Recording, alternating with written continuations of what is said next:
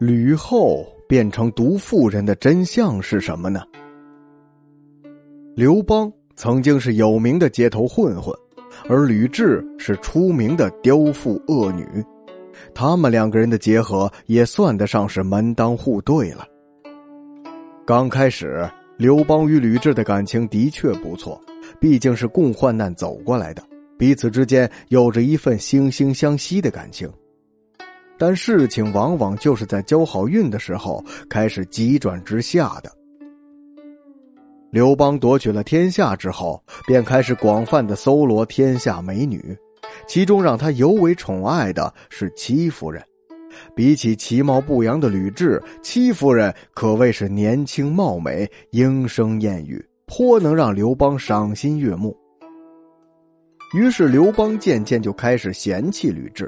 虽然他立吕雉为皇后，但却放置一旁，不理不睬，反倒是让戚夫人随时随地的都陪同在他的左右。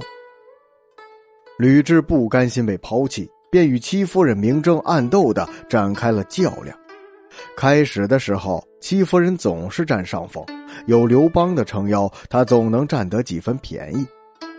作为嫡长子，吕雉的儿子刘盈被立为太子是天经地义的事情，但戚夫人偏偏想要虎口夺食，让他十岁的儿子如意来当太子。他仗着自己受宠，便在刘邦的耳边说刘盈的坏话。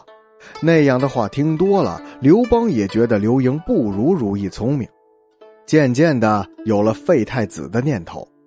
但当他将废太子的想法拿到朝中商议时，却遭到了大臣们的反对，这才稍稍作罢。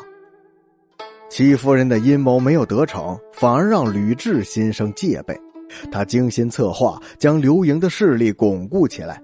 之后，虽然戚夫人多次向刘邦提出立如意为太子的事情，可惜刘邦年老力衰，而且吕雉的势力已经壮大，他已经无法撼动了。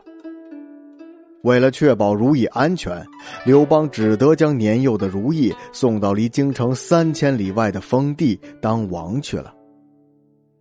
刘邦去世后，刘盈继位，史称惠帝，吕雉便成为了皇太后。没有了刘邦的庇护，戚夫人的命运变得岌岌可危。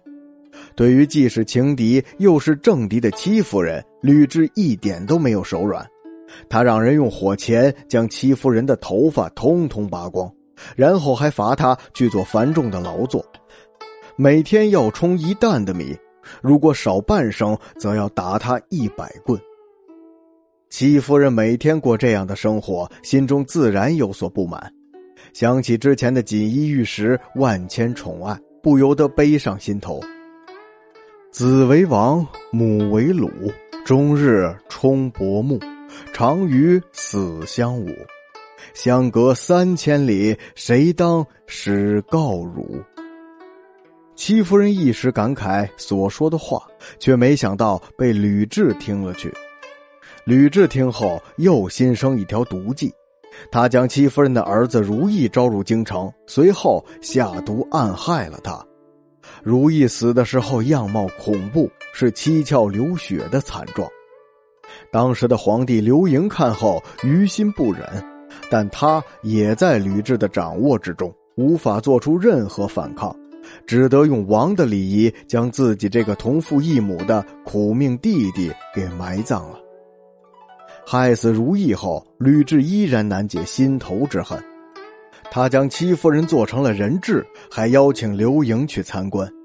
不知道人质为何物的刘盈，随着宦官走到了一间茅厕里，只见一个没有四肢的雪人倒在地上，眼珠被挖掉，只留下了两个血窟窿，但人还没有断气，身体还在抽搐着。